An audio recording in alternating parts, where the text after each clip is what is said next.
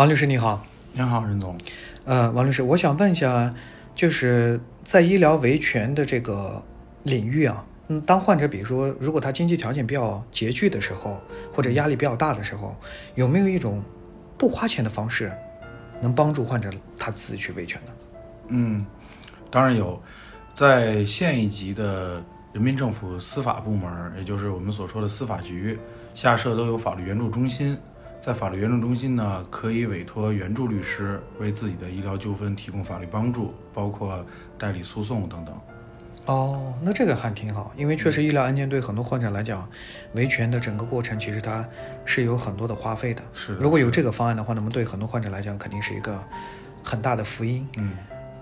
第二个问题想问一下，就是针对申请法律援助的这种患者，那么有没有什么要求呢？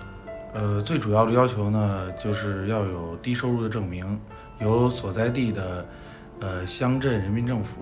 或者居委会出具低收入证明，以证实符合法律援助的要求，才能为其免费指派公益律师。嗯，那我明白了。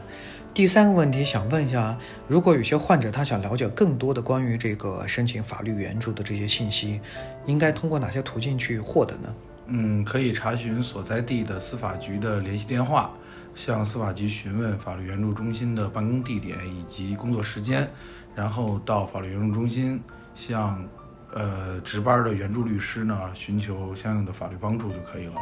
哦，那我知道了，谢谢王律师今天这个分享。我相信，如果很多患者朋友都知道这个信息的话，那么也能在维权的过程中也能节约很多的开支啊。嗯，谢谢王律师，我们下期节目再见。好，再见。